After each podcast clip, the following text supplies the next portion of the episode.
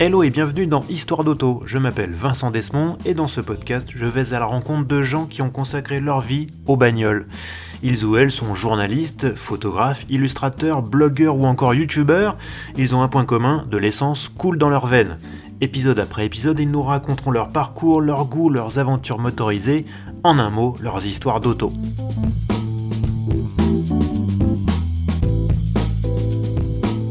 Mon invité est l'une des premières femmes à avoir imposé son nom dans un milieu historiquement masculin, celui du design automobile. Elle s'est fait connaître chez Renault, notamment avec le concept car Scénic en 1991, ainsi qu'avec la Megane 2.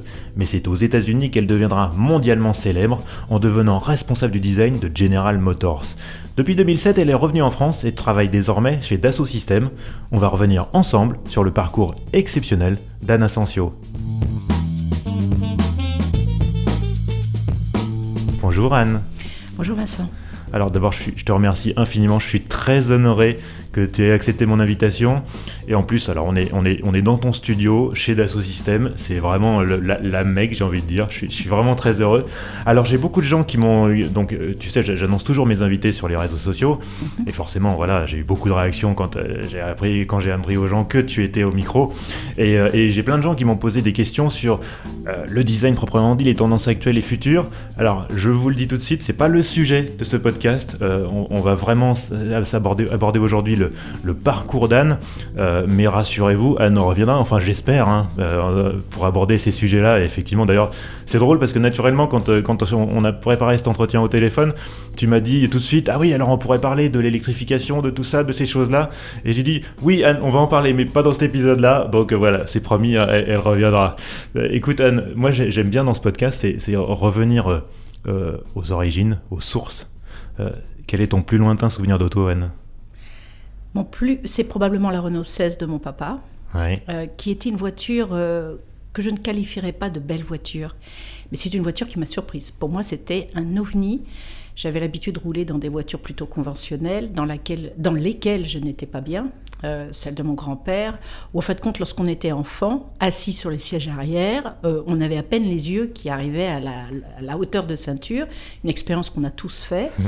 Peut-être pas les nouvelles générations qui ont eu la chance d'être élevées et de rouler dans des scéniques ou des espaces, mais dans notre cas, on était enfoncés, engoncés dans ces sièges arrière. Et ce qui m'avait beaucoup surpris, c'était cette porte arrière.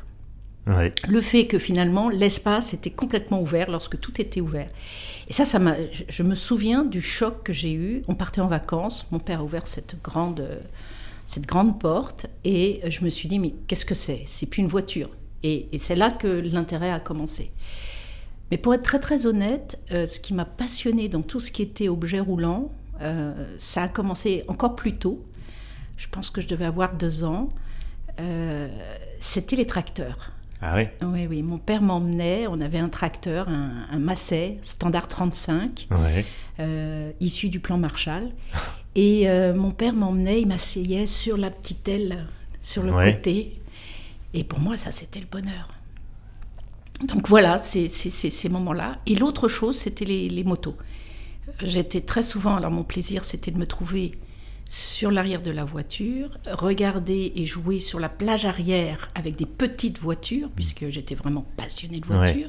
Donc mes parents m'achetaient des petites voitures, je mm. jouais à la petite voiture sur la plage arrière de la petite voiture, de, de la voiture, et je regardais, et quand je voyais passer une moto, je me disais, mais comment ils font Et euh, je posais tout le temps cette question-là. Mon père me rappelle hum, tout le temps, tu, tu, tu, nous parlais tout le temps de, voitures ou de motos qui, qui passaient. Donc voilà, je pense que je suis née avec ça. Donc ton père était, était fermier? Mon père, oui, à, à l'époque, euh, a hérité de la ferme de, notre, de, nos grands-parents. Malheureusement, mon grand-père euh, est décédé prématurément. Et ma grand-mère a dû vendre la ferme. C'est une histoire euh, française, classique. Mmh. Mon père, donc, a, repris ses études. Et l'histoire est très drôle, puisque son deuxième emploi, après. Euh, bon, il a commencé jeune, hein, il a toujours. Son rêve, c'était la ferme. Son rêve, c'était de travailler la ferme. Moi, je me, je me vois entre les pieds des, des bœufs charolais, dans la vallée de mmh. Chevreuse. Euh, et, il me faisait pas mal, je les caressais. Il, il s'éloignait quand j'arrivais. Donc, j'ai eu un un contact très fort avec la terre et les animaux. Et d'un seul coup, soudain, on a vécu à la ville, dans un appartement et mon père travaillait chez Massey Ferguson. Hmm. Donc euh, voilà, ça est le lien que j'ai avec la mécanique. Et alors là, j'ai découvert quelque chose, euh, c'est toujours euh, près de Gifsy-sur-Yvette. Vous aviez le CNRS, le CEA. mon oncle y travaillait, lui, il était dans, les, dans, dans, dans tout ce qui était agriculture avancée. Et, et, très très tôt, alors là j'ai 4, 5 ans, 6 ans, je me souviens donc aller voir mon père dans ses bureaux américains très propre, très clean, euh, très design, euh, dans lesquels il travaillait. Les hommes étaient, euh, ben, c'était des men in black. Et ça, ça, ça, m'a beaucoup marqué. Le côté aussi quand vous arriviez, c'était tout était paysager, c'était c'était beau. Enfin moi j'ai j'étais frappée par cette beauté. Autre chose aussi, j'ai vécu donc à Versailles. Hein. j'ai fait mhm. j'ai fait je suis née à Versailles, j'ai fait toutes mes études à Versailles. Et ce château, je, je, passais devant tous les jours, tous les jours, tous les jours. Et donc c'est euh, cette, cet appel de la modernité que je vivais grâce à, ces beaux locaux qui, émergeaient un peu partout dans les années 60-70. Mmh. Euh, et, et, cet héritage, cette ville, cette très belle ville, Versailles, euh, les chevaux, la garde, les, les, bâtiments, tout ça, je pense, ont construit chez moi une, une attention particulière à l'esthétique, à la beauté, à la lumière sur les bâtiments, la, la lumière sur les objets. Mmh. Et euh, c'est quelque chose que j'ai toujours, toujours recherché. J'étais tout le temps, tout le temps en recherche de... Ça, a toujours été un plaisir pour moi de me promener le soir. J'adore la lumière du soir quand elle vient décrire les objets, les bâtiments. Et, donc voilà, j'ai eu la chance inouïe de, de, vivre dans la vallée de Chevreuse et à Versailles. Et je pense que ça m'a construit alors, je crois que ta mère travaillait dans le prêt-à-porter. Tout à fait. Comme ça, on fait euh, pratiquement toutes les dimensions du ouais, j'allais dire. Du coup, c'est aussi une autre dimension de, du style, de l'élégance qui est, à, laquelle elle t'a éveillé. Euh, je, pense que j'ai eu, grâce à mes parents, et, on voit qu'on coche toutes les cases. Euh, ma mère, en effet, a, un diplôme d'industrie textile. Je ne sais pas trop comment. Je, je, je n'arriverai pas à vous dire mais bon, elle, savait très bien coudre.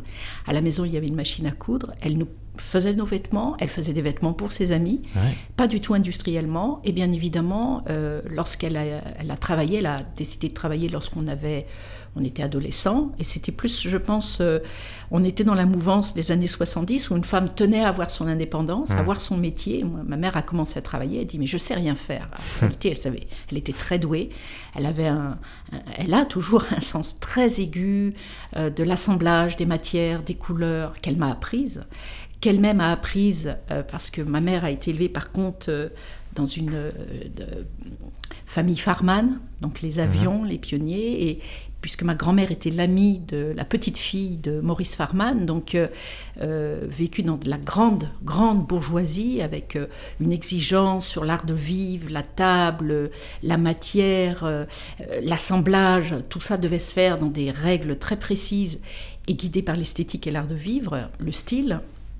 Et ma mère m'a donné, m'a communiqué ça.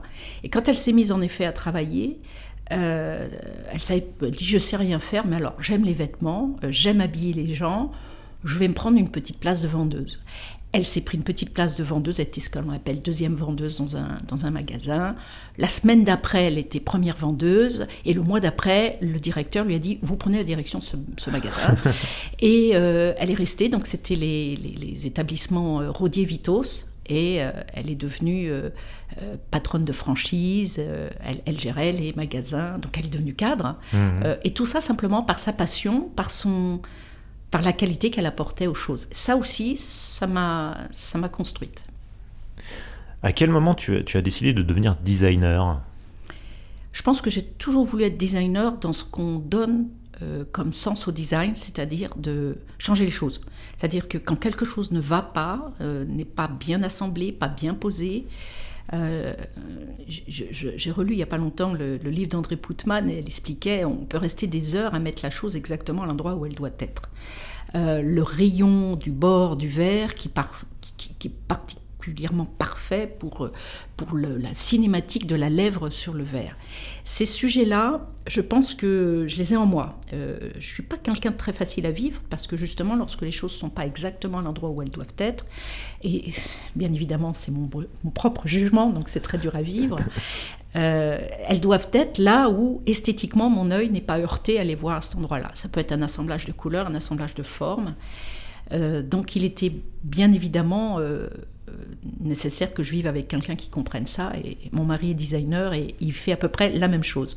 Donc parfois, on peut discuter très longtemps de l'endroit où doit se trouver une chose, avec des arguments. C'est très amusant, mais on s'entend très bien, puis ça fait 34 ans qu'on est mariés, donc ça va bien. Est-ce que le design automobile s'est imposé comme une évidence pour toi à ce moment-là? Non, non, non, non. Euh, non, parce qu'en fait, compte, euh, alors mes parents ont divorcé. Euh, j'étais quand même assez jeune. Et ma mère s'est remariée avec un ingénieur de la géothermie qui travaillait dans le bâtiment. Alors vous allez me dire, mais c'est pas possible, comme ça tu as. Et donc lui m'a fait découvrir l'architecture. Ah. Donc, euh, d'abord, euh, tout simplement, moi je travaillais bien à l'école, euh, les mathématiques ça allait bien, la physique, j'adorais la physique, la chimie, j'étais passionnée. Donc on me prédisait dans, les dans ce qu'on vous produit à l'école une carrière de scientifique. Mhm.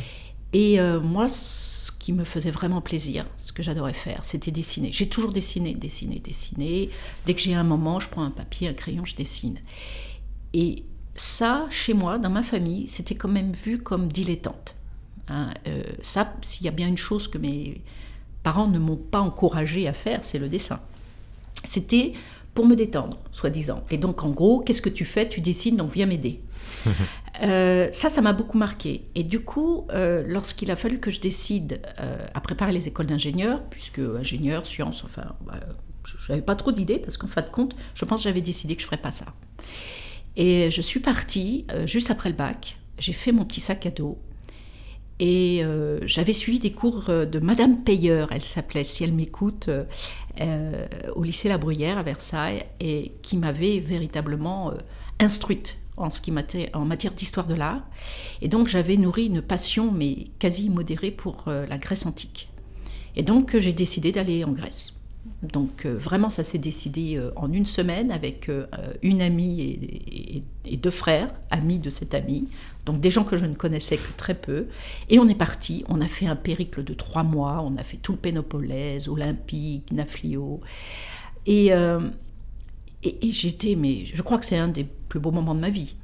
Par contre, je suis rentrée bien évidemment fin septembre, plus d'école, pas d'inscription, mes parents, c'est fini, elle se gâche.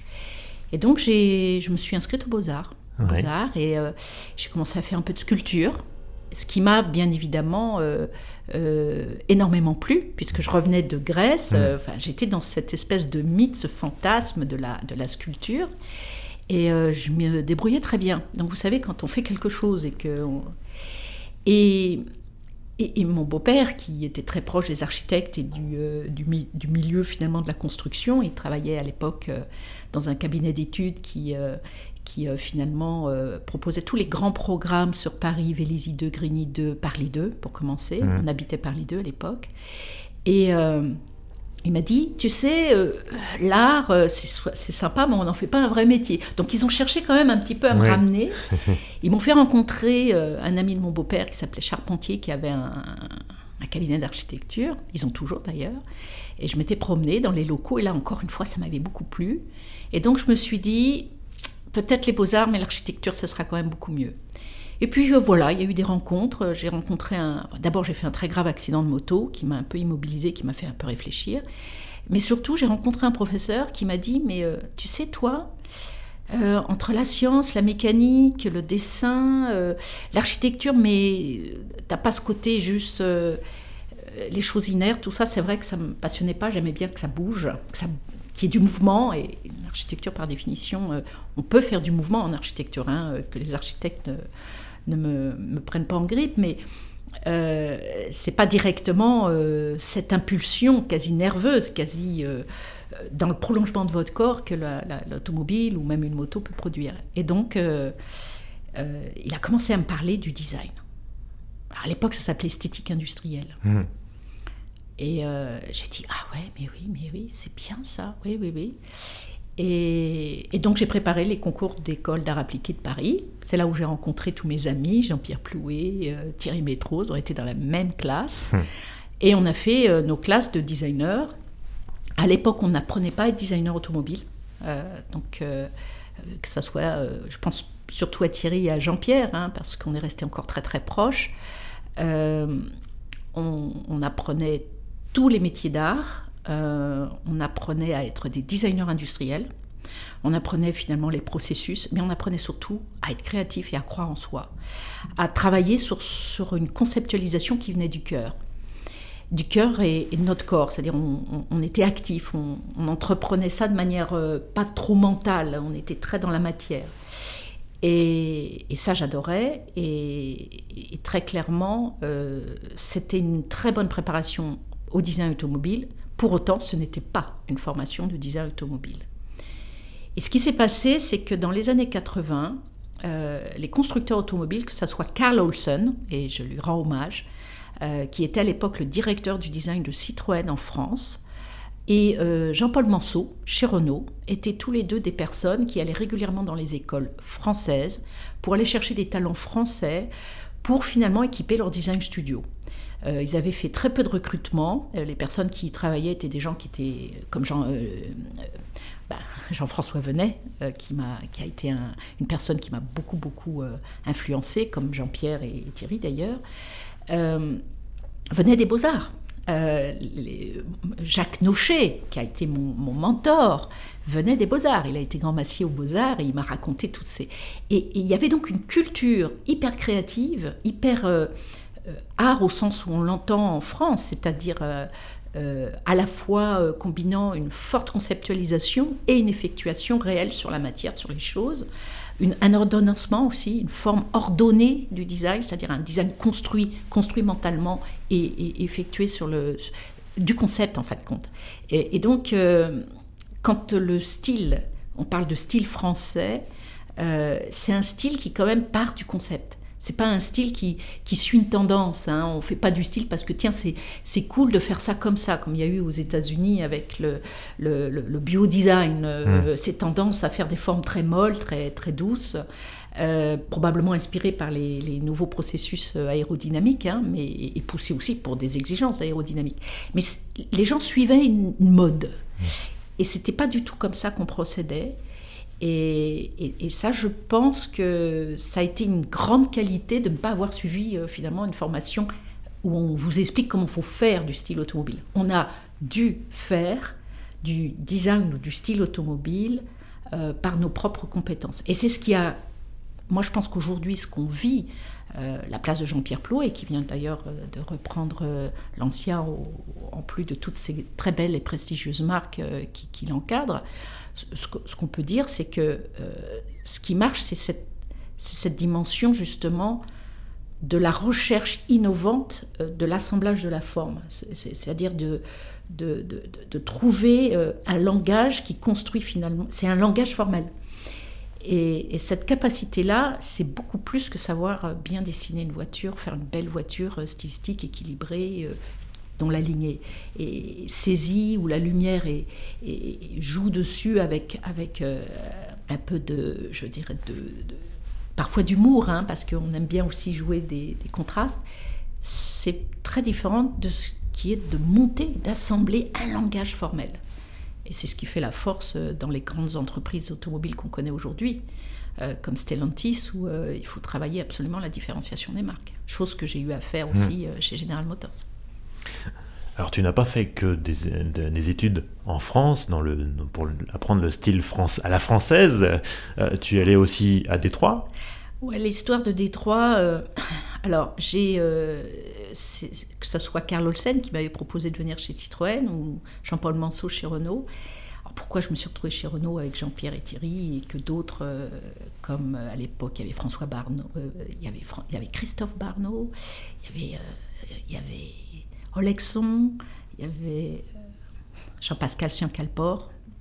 Tous ces gens. en gros, notre petite classe de 15 personnes s'est coupée en deux, entre Renault et, Peugeot. Et quand on est arrivé chez Renault, très clairement, on était, on nous appelait les chiens fous d'ailleurs.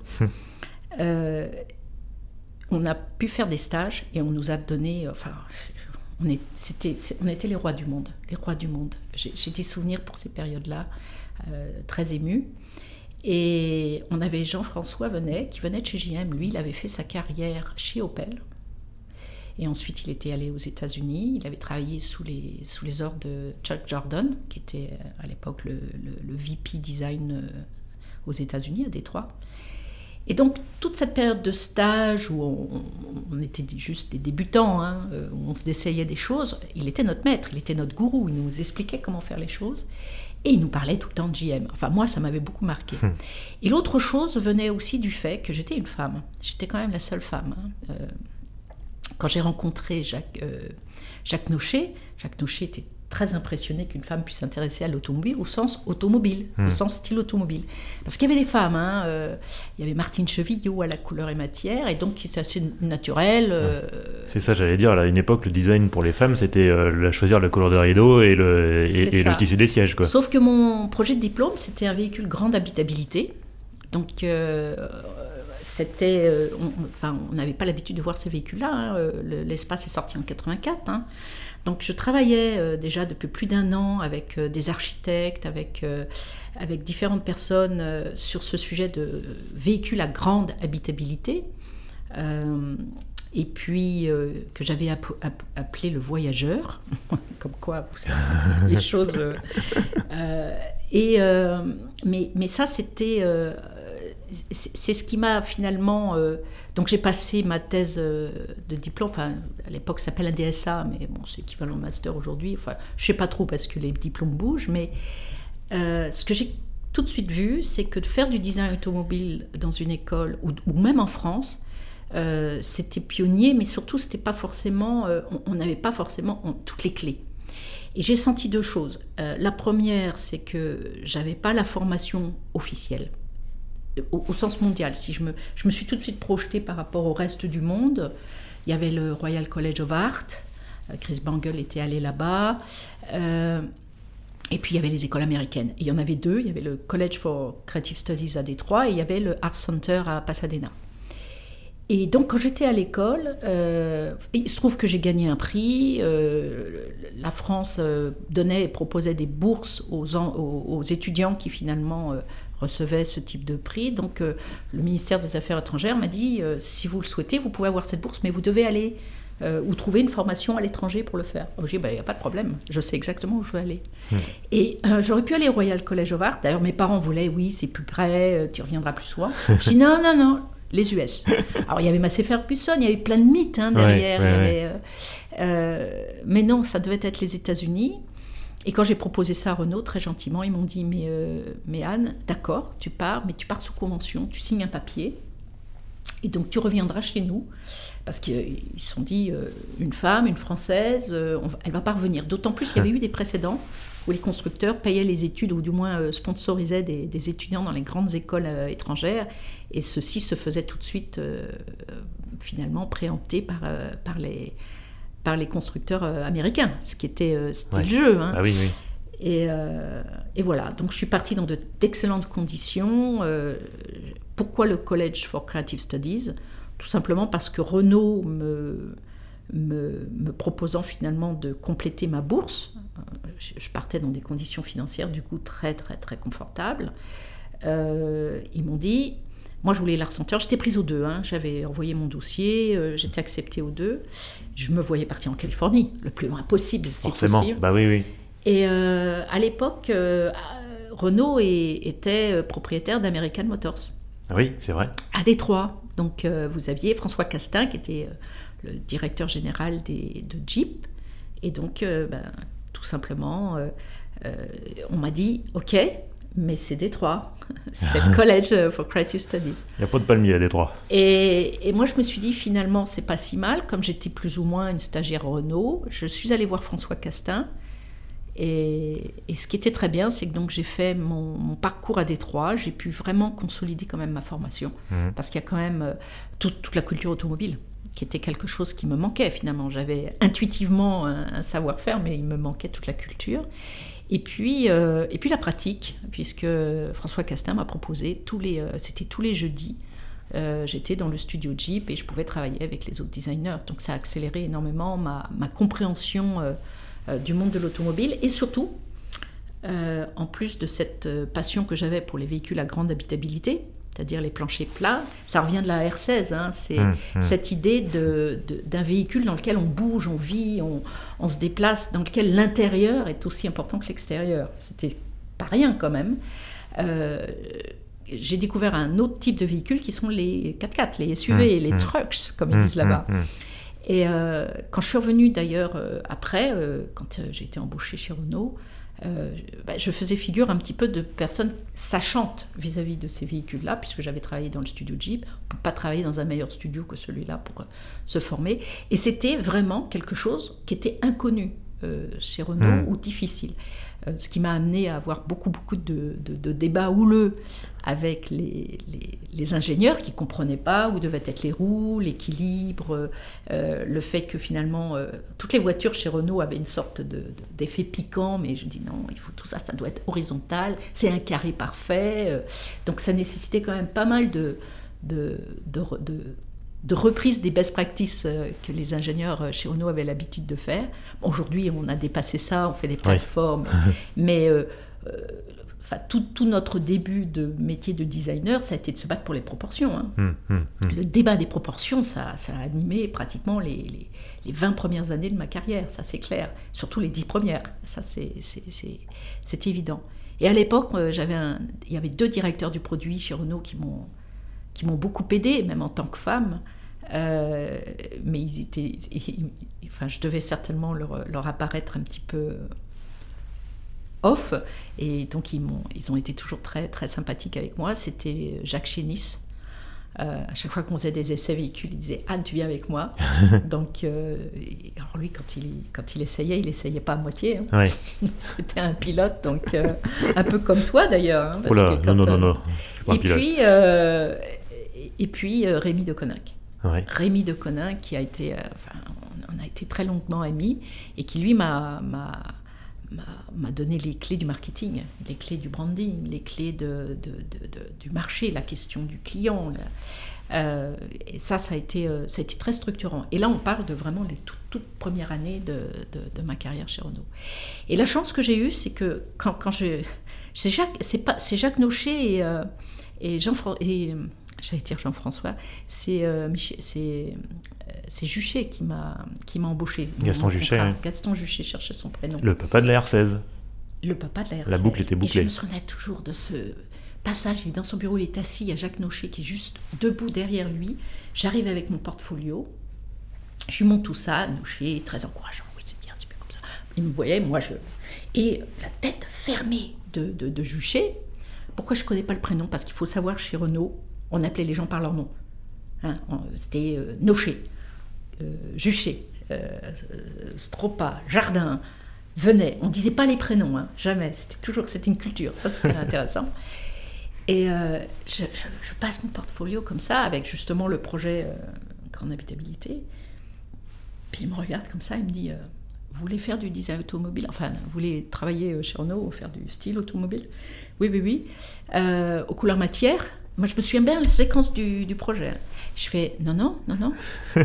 Aux intérieurs, peut-être. Je dis non, non, non, non. Et là, je me souviendrai toujours comment il s'est avancé sur la table, avec son coude comme ça. Il m'a regardé, il m'a dit Vous voulez quand même pas faire de l'extérieur? Je dis Mais regardez mon portfolio. Et il a regardé, il a levé sa tête, il a regardé Nocher, et il lui a dit Et Nocher, il a dit Pas de problème, je la prends. Je la, je la prends rue du Port. Et rue du Port, c'était euh, l'espace de design avancé où avait toute cette petite équipe euh, de gens qui faisaient des choses un petit peu euh, hors cadre. Donc j'ai commencé dans les meilleures conditions possibles. donc Gaston Juchet, c'était un peu l'homme du temps d'avant, quoi. J'étais, j'étais une petite chose parce que qui, qui, l'interrogeait. Il n'était pas, pas du tout négatif. Hein. Mmh. La preuve, c'est qu'il a totalement accepté mon, mon, embauche. Mais je me souviendrai toujours, il venait, il débarquait, je travaillais euh, à l'époque, euh, J'avais qu'un espace, c'était celui de qui, de, qui, est, celui de Gérard Asensio, quoi, qui, qui lui était. Enfin, il n'y a pas beaucoup de place, donc il se trouvait que j'étais à sa place. Et il venait me voir. Il venait voir ce que je faisais. Il était curieux. Il était curieux. Il s'est dit tiens, une femme qui fait du, du, du design, c'est, enfin à l'époque du style, euh, oui, c'était une curiosité. Voilà, je pense que j'étais une curiosité pour lui, mais euh, il était très bienveillant. Hein. Tout le monde chez Renault a été d'une bienveillance exceptionnelle. Moi, je me suis sentie bien en famille. À aucun moment, euh, j'ai eu après, plus tard, lorsque j'étais directeur, des, conditions plus difficiles parce qu'il fallait défendre mmh, mmh. Des, positions vis-à-vis d'ingénieurs très arc-boutés sur, leur, sur, sur leurs principes et, et bouger une un style ou bouger une face avant, un design. Euh, ça passe forcément par des choix d'ingénierie qui se négocient et qui se négocient, il faut des arguments. Hmm. Euh, mais j'ai adoré ces batailles. J'ai adoré ça, hein, euh, ces négociations un peu dures, un peu parce que ça obligeait finalement à, rentrer aussi dans la compréhension de comment était fait la voiture. Et, j'adorais ça. Moi, j'étais tout le temps, tout le temps en dehors du design. J'étais tout le temps. Carlos Tavares, euh, doit s'en souvenir, dans le cadre de la Mégane 2, je débarquais dans son bureau à 6h, 7h le soir, au moment où il tentait peut-être d'être tranquille pour rédiger ses rapports, je ne sais quoi, euh, pour insister sur euh, les proportions que je souhaitais maintenir. À l'époque, on travaillait avec le Digital Mockup de Dassault Systèmes, le tout premier, hein, mhm. qui était implémenté chez, Renault. Et on faisait ces, ces séquences ingénieurs-designers de négociation euh, des contraintes euh, de façon à s'assurer que choix technique n'était pas euh, ne, préemptait pas finalement sur la possibilité de faire une belle ligne ou un beau concept et inversement. Et j'ai toujours reçu dans ces échanges, je me semblais aussi de Michel Fèvre-Duboz qui travaillait avec mon mari. j'ai quitté moi maintenant hein, le design automobile, mais c'est ces constructions collectives, ces, formes d'innovation collective, de, parfois de clash, de perspectives, de façon de voir, de regarder euh, autrement, euh, c'est fascinant, c'est fascinant.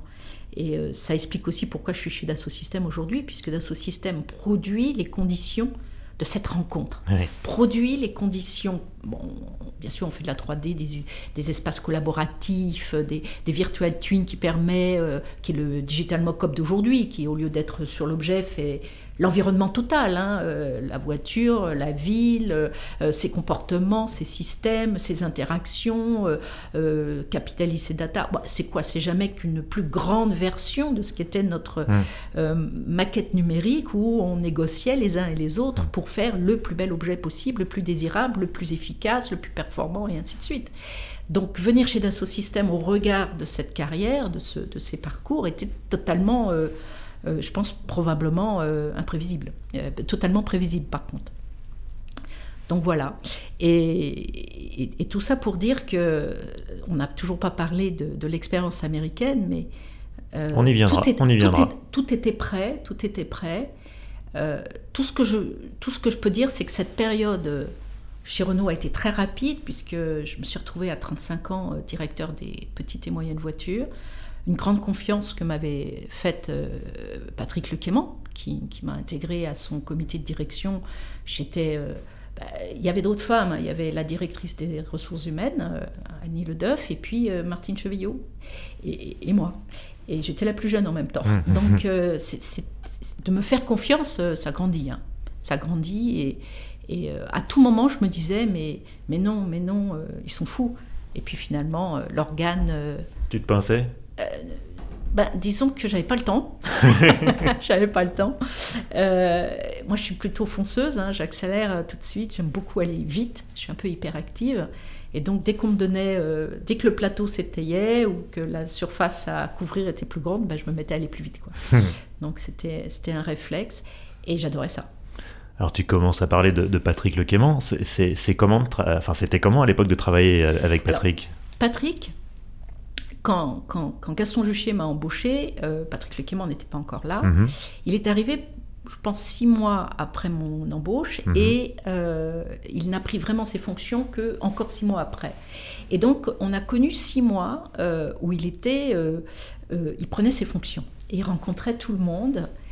Et moi, le premier échange que j'ai eu, j'en m'en souviens vraiment très très bien, il, était basé sur ce qu'on faisait. C'est-à-dire, il faisait le tour, ce, que, j'aurais fait à sa place hein, euh, maintenant, du recul.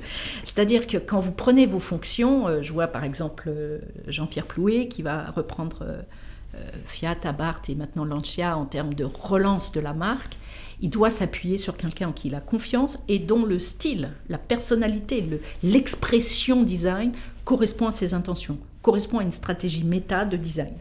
Ça, je ne le voyais pas, mais donc il était à l'époque dans une, dans une condition de rechercher sur qui allait s'appuyer finalement, c'est sa nouvelle stratégie design qu'il tenait à influencer, à, influer, euh, à, proposer à Renault. Et, donc, euh, à l'époque, je travaillais sur euh, un futur trafic. C'était un petit camion, à l'époque, s'appelait le X61, je crois. Et je développais l'idée d'une courbe euh, un peu excentré, au lieu de faire une forme totalement alignée avec le, fourgon. J'avais euh, voulu que la courbe soit plus haute et ensuite retombe pour aller chercher la ligne du fourgon, euh, parce que j'avais travaillé chez Jeep et aussi lors du développement d'un petit véhicule 4x4 qui n'a jamais vu le jour, cette idée que quand vous montez dans un véhicule, et non pas quand vous vous y asseyez, votre tête fait un mouvement vers le haut et redescend. C'est simplement la courbe ergonomique de l'accès au véhicule.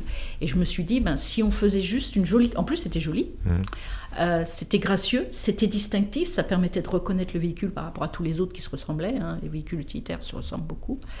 Et en plus, euh, ça avait un vrai avantage, c'est que ce type de véhicule était utilisé par des livreurs qui montaient, descendaient, montaient, mmh, descendaient. Mmh, et donc, ça avait un vrai, vrai avantage ergonomique. Et ça, ça l'avait euh, bien plu parce qu'il s'est dit, ben voilà, association, concept, design. Et, Patrick Lequimont était comme ça. C'était quelqu'un de très mental qui avait euh, une, qui a toujours d'ailleurs, parce que a, je l'écoutais euh, dernièrement, il est, il est toujours très, très conceptuel et avec une analyse, un regard critique sur, sur le design, très structuré, euh, pour, pour, nous, ça a été une chance, hein. tous les chiens fous, là, justement, qui étaient dans les studios, où on avait envie de faire des choses, mais euh, voilà, Patrick a donné le cadre. Il a donné le cadre, la direction, euh, il parlait comme nous, il était... Et en plus, il avait il avait l'aura, la reconnaissance d'être quelqu'un qui venait vraiment de, de ce monde-là. Et il ne faut pas oublier que chez Renault, on, on, sortait finalement d'une dictature de l'ingénierie. Oui. Hein, et euh, Patrick Lequément incarnait le design. Le, design, euh, la communauté, la famille, euh, une, fonction qui était tout juste finalement. enfin, on est très en retard. Hein. Enfin, bon, bien sûr, maintenant l'automobile, plus personne imagine, ni chez Renault, ni chez PSA, de, de produire des voitures sans design. Mais ça mis du temps et en France, on est en retard. On est très très en retard. Euh, comparé aux États-Unis, pays nordiques, en ce qui concerne la place du designer dans l'entreprise. Mmh, mmh. Euh, le designer est hyper stratégique, puisqu'en fin de compte, il combine tout ce, qu'on appelle les touch points en américain, mais euh, tous ces points de contact, qu'ils soient rationnels sur l'utilité et émotionnels et imaginaires sur ce qu'on projette de la marque ou de l'objet, le designer est capable d'aller dans les deux mondes et de les, et de les faire coïncider je suis désolée, mais quand on est patron et dont le revenu, les profits, et je l'espère pour le futur, euh, la stratégie de, développement durable repose sur la qualité et surtout la fitness, c'est-à-dire l'adéquation des produits par rapport aux besoins ou à la demande ou même au désir, euh, ne pas faire de design ou ne pas faire appel à des designers, mais pour moi, ça me paraît presque. Enfin, je dis, je milite pas, hein. ça me paraît juste un non-sens. C'est comme de passer à côté de ce qui est tellement facile à activer et qui est systématiquement euh, ou assez rarement activé dans les entreprises. Alors bien sûr, celle qui euh, en profite le plus et qui, à qui ça fonctionne, c'est pour qui ça fonctionne, c'est l'automobile et le luxe. Hmm. Hein, euh, sans design, le luxe, puisque c'est une, c'est vraiment un régime d'innovation intensive et qui est porté par la création. Hein, c'est pas hmm. porté par. Bien sûr, il y a de la technique, mais si vous proposiez cette technique brute, sans tout ce qui est artistiquement, esthétiquement, euh, éthiquement proposé, euh, et ça c'est les designers qui le font, euh, ça ne marcherait pas. Donc il y a encore beaucoup à faire et l'automobile est probablement un terrain précurseur de ces, de ces, de ces sujets. Et ça, c'est les sujets qui me passionnent.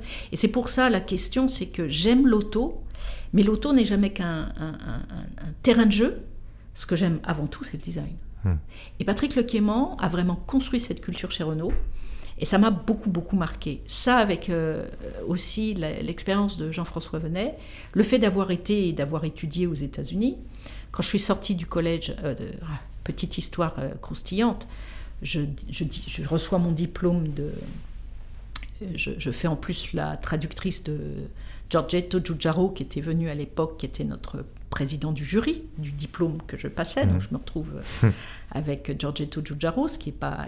et, il cherchait quelqu'un pour traduire. moi, je parlais pas italien, je parlais français. Je parle couramment français, donc je me retrouve la traductrice de, de Giugiaro. Les trois jours, il était sur le, sur le campus. Et puis, euh, donc, euh, tout, tout, tout, se passe bien. Et moi, j'avais signé comme quoi je devais rentrer chez Renault. Hein. Donc, pour moi, je, je, passais mon diplôme, je faisais mes valises et je rentrais. Et là, euh, je reçois euh, un courrier, euh, Chad Jordan veut, veut, vous voir. Donc, je prends ma petite voiture, enfin un Jeep, hein, puisqu'on m'avait prêté une Jeep. Je vais chez JM, donc Tech Center, Warren. J'arrive, Moon Road.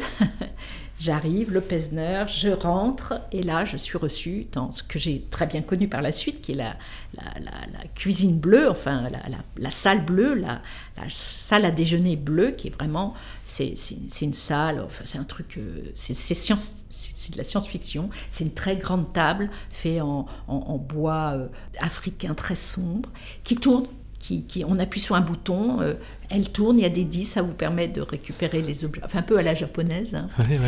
Euh, les murs sont faits d'extrusion d'aluminium avec des effets bleutés qui sont absolument... Euh, enfin, c'est la science-fiction, quoi. Quand vous allez dans cette salle, vous avez la représentation de ce que pouvaient imaginer dans les années 50 les Américains du futur, de la vie du futur. Sauf que vous arrivez dans une salle qui évoque une salle clairement futuriste, mais rétro-futuriste. Hmm. Et ça m'avait beaucoup marqué. Et George Jordan euh, avait invité quelques personnes de son staff. Euh, je déjeunais là. Moi, je ne comprenais pas ce que je faisais avec Chuck Jordan. J'étais, mais j'étais toute petite, petite. Je ne savais plus où me mettre.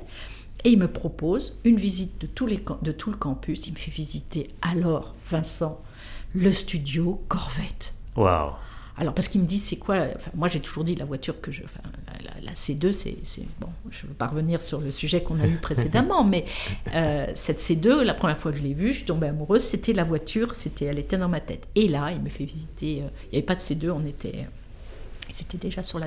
Euh, on était fin C3, début C4. Je crois qu'ils étaient mmh. en train de faire la C4. Et c'était la C4, oui, oui. Et, et, et, je rentre dans les dans les studios, les modeleurs, la clé. J'ai dit, c'est là, c'est là, je, suis au cœur du réacteur. Il me s'est dit, c'est bon, elle va signer.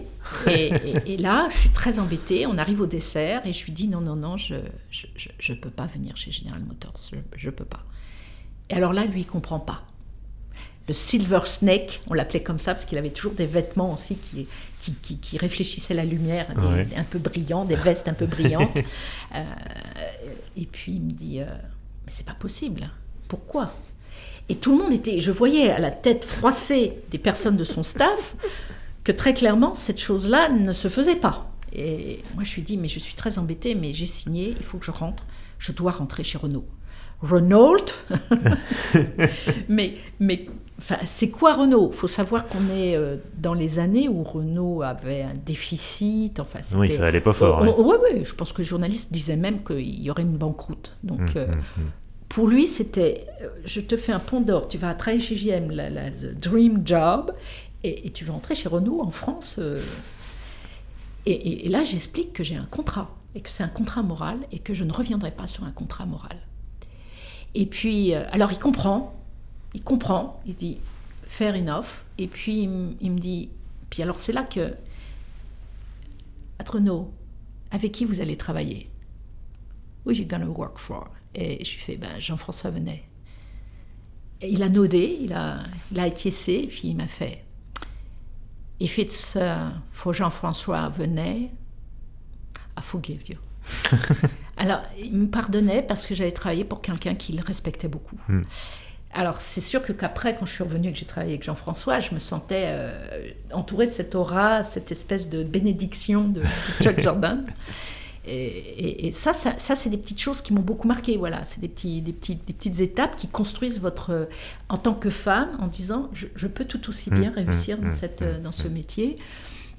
Par contre, quand je le faisais, j'ai jamais senti de compétition particulière ou de, ou, de vacherie ou, de couba. Il y avait de la bienveillance. Non, beaucoup de bienveillance, voire même parfois, euh, je pense que j'ai profité de, de, de, petits coups de pouce euh, mm. où on se disait, ben, à égalité, euh, ce serait quand même pas mal de, de voir ce que Anne peut faire. Puis après, il y a eu le projet du scénic, concept car, hein, j'entends bien, pour pas, pour pas continuer à, faire couler. Euh, et puis, euh, et puis euh, très vite, finalement, je, je pense que j'avais une qualité avec les journalistes. Les journalistes aiment bien. Oui, j'allais dire parce qu'il y, y, a une chose qui est très forte, c'est qu'à cette époque-là, Renault, le, design Renault est, est, fait figure de référence, notamment au niveau des concept cars. Je me souviens qu'à l'époque, chaque concept car Renault était guetté, disséqué. C'était vraiment un peu la mecque de, l'innovation en termes de design automobile. Et toi, tu arrives avec le concept scénique. Et j'imagine, d'un seul coup, tout, ça a dû changer complètement du tout D'abord, le Clément a, créé, euh, et c'est marrant parce que ça s'est répliqué avec One Cherry chez JM, hein, de la même façon, avec un décalage de, quelques d'une dizaine d'années, mais euh, il a relancé, il a replacé le design au cœur du réacteur de l'entreprise avec les concept cars. Et il se trouve que bah, le premier, c'était Laguna. Il y a eu Mégane. c'est Gérard, mon mari, qui a mhm. fait Mégane. Bon, c'était un premier. alors, normal, le premier, on veut tout faire.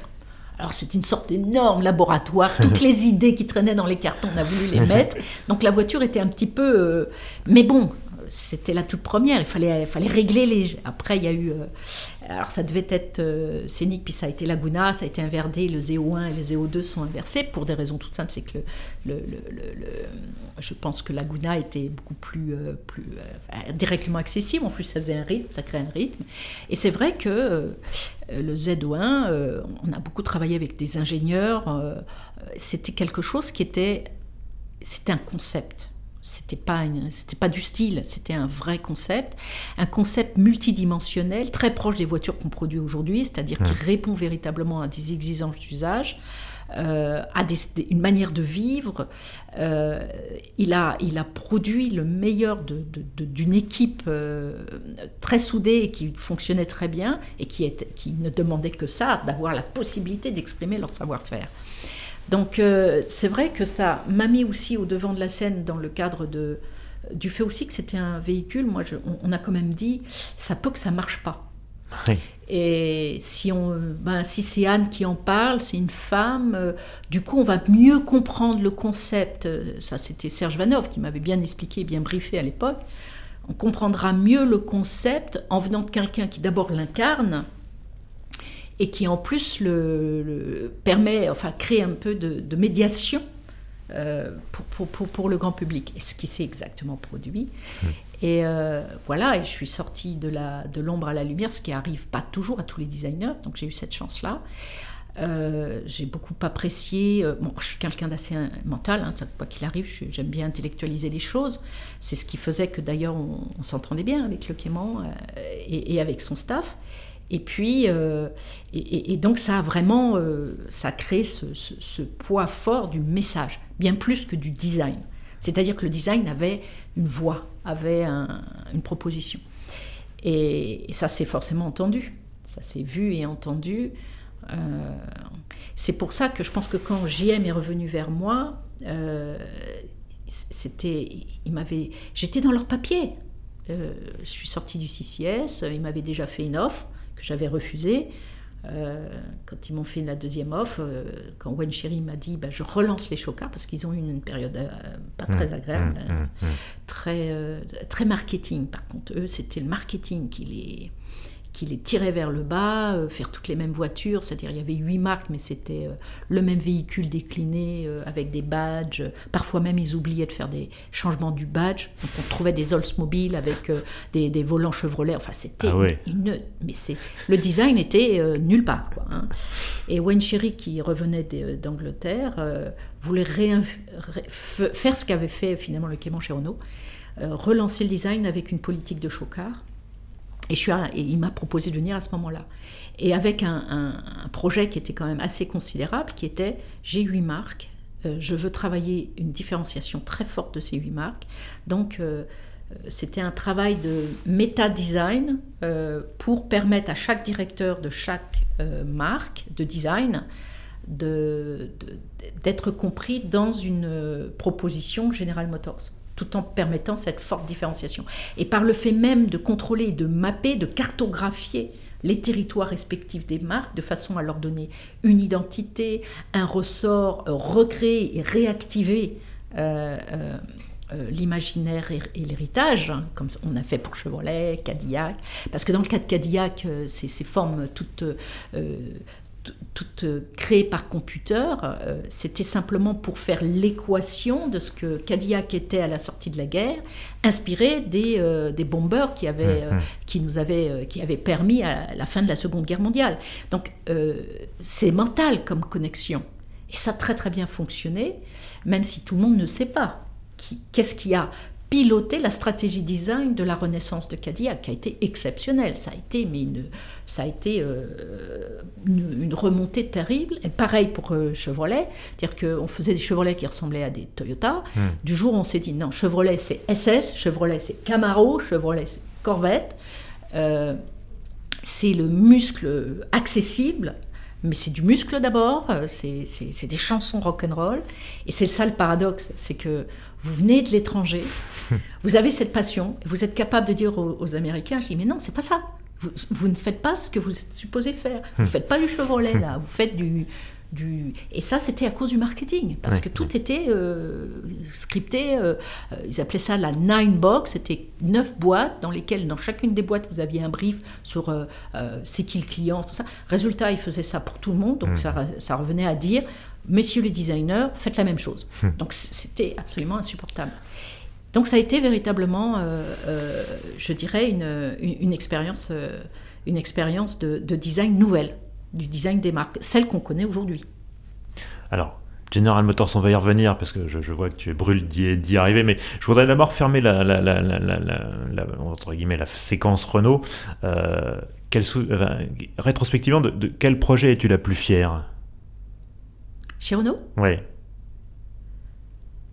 Concept car ou voiture de route? Alors, c'est marrant parce que moi, je regarde pas les. Enfin, ça, ça, paraît. Euh, fier, ce serait pas. Il n'y a, pas a pas un projet dans lequel je peux dire. Pourquoi? Parce que c'est des projets d'équipe.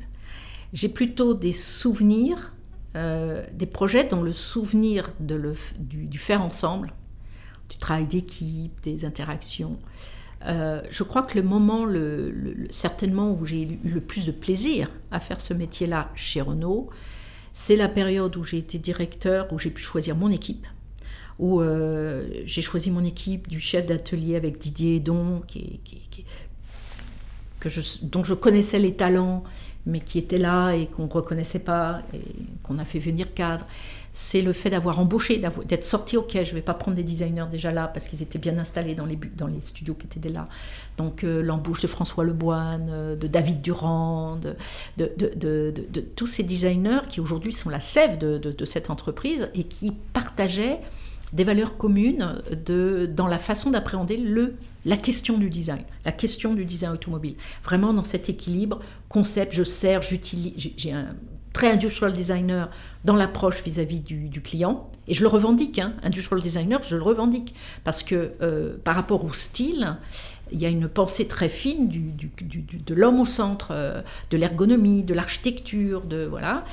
Mais euh, bien sûr, dans une proposition formelle qui coïncide, qui, qui construit l'image de la marque.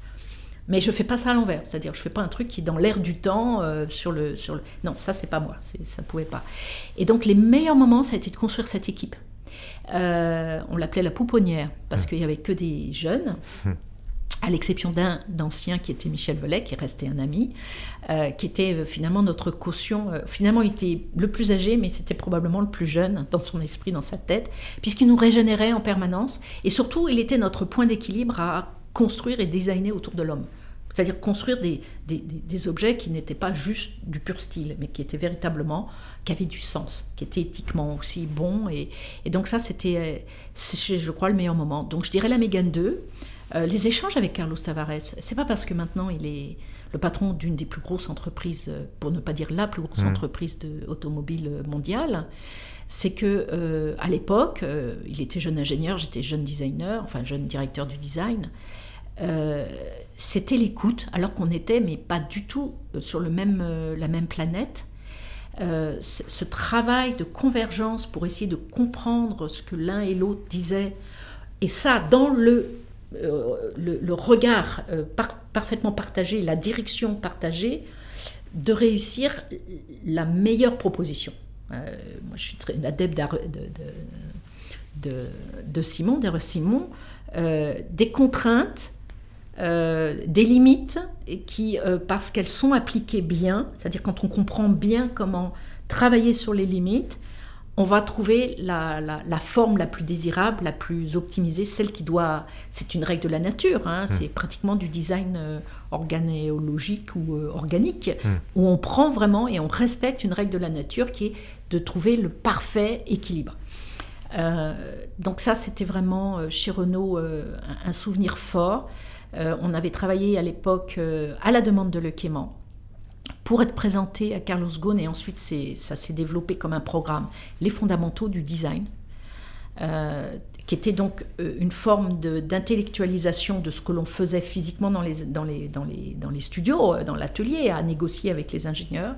Mais l'idée, c'était de d'écrire des règles du bien faire design, euh, de la bonne collaboration, euh, une sorte de référentiel qui permettait aussi aux ingénieurs de comprendre notre façon de regarder les choses, pourquoi on voulait que le pare-brise s'avance ou recule. Parce qu'ils ne comprenaient pas. Un coup, on leur demandait de l'avancer et le véhicule d'après, on le demandait de le reculer. On disait bah, parce que c'est plus féminin, c'est plus.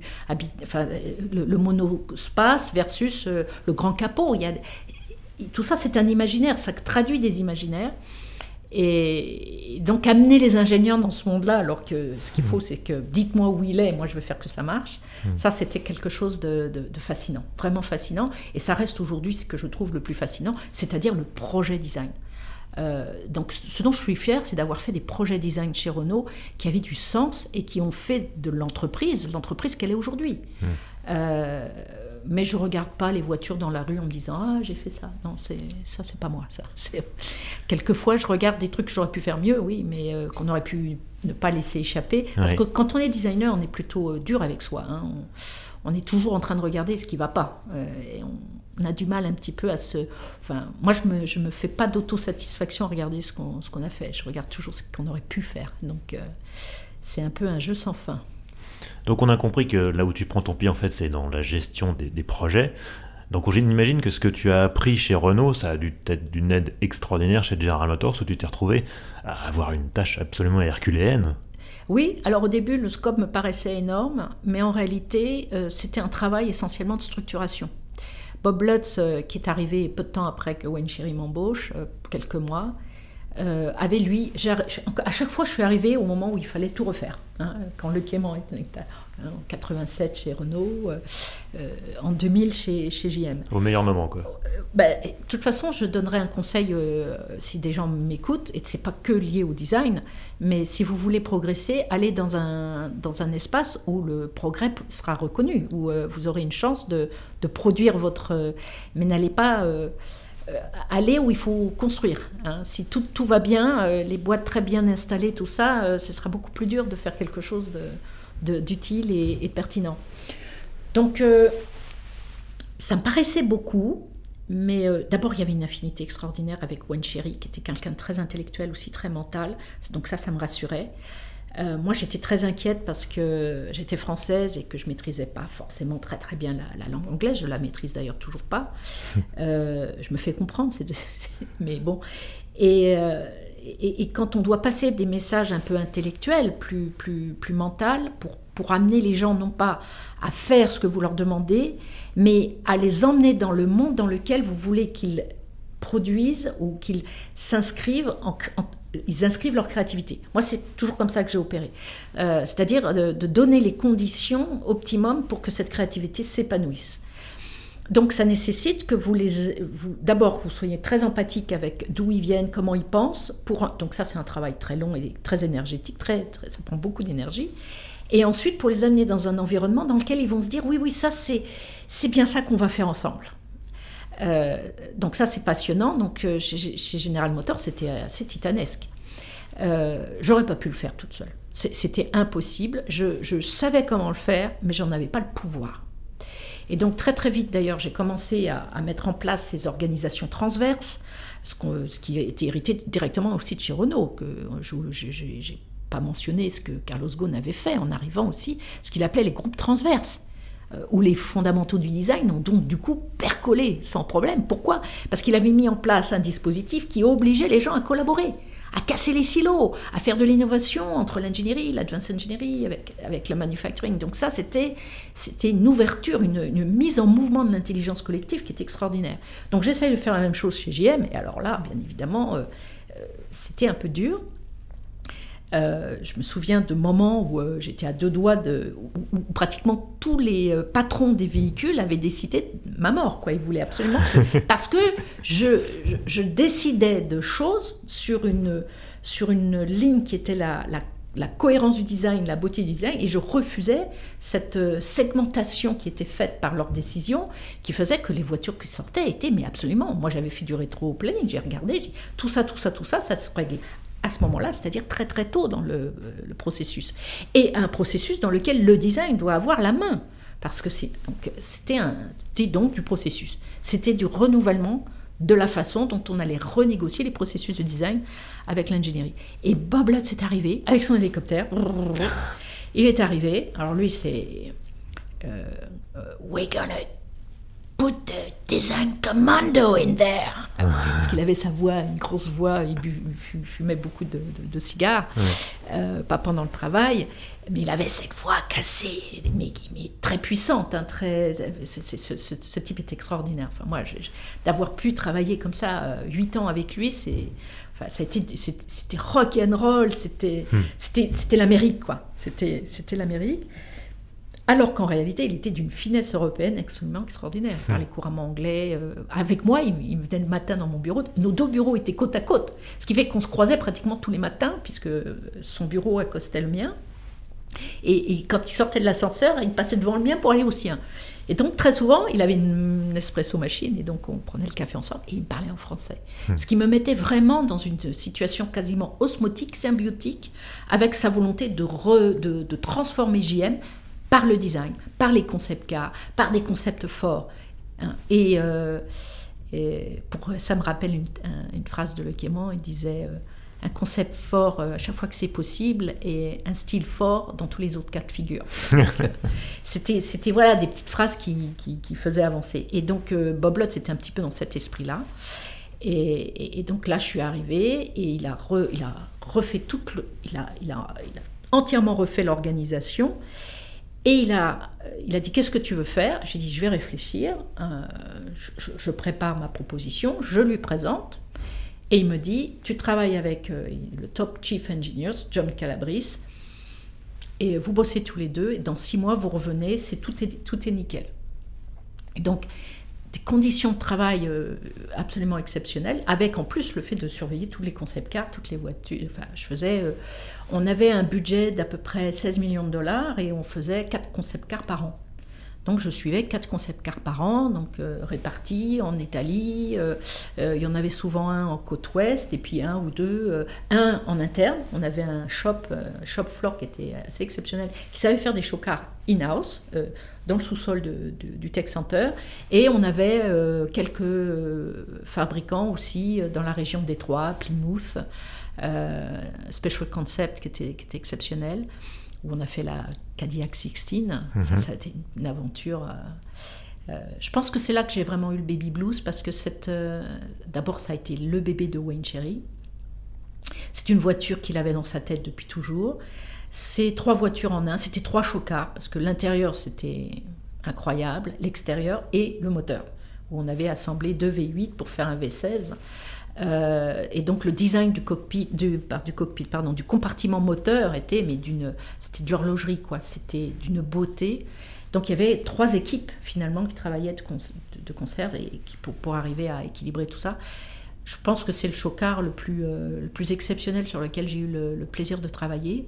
Et j'ai eu un baby blue après la 16 parce que je me suis dit, mais dans la carrière d'un designer, euh, c'est pas souvent que tu as travaillé. Enfin, pour moi, c'était vraiment le, le chocard le plus exceptionnel. Et c'était vrai parce que on peut faire encore d'autres chocards, mais celui-là avait. Euh, il était démesuré, c'était la démesure. Hein. Euh, cette voiture, et d'ailleurs, euh, on l'a. Enfin, il y avait du 24 pouces. enfin, c'était. C'est.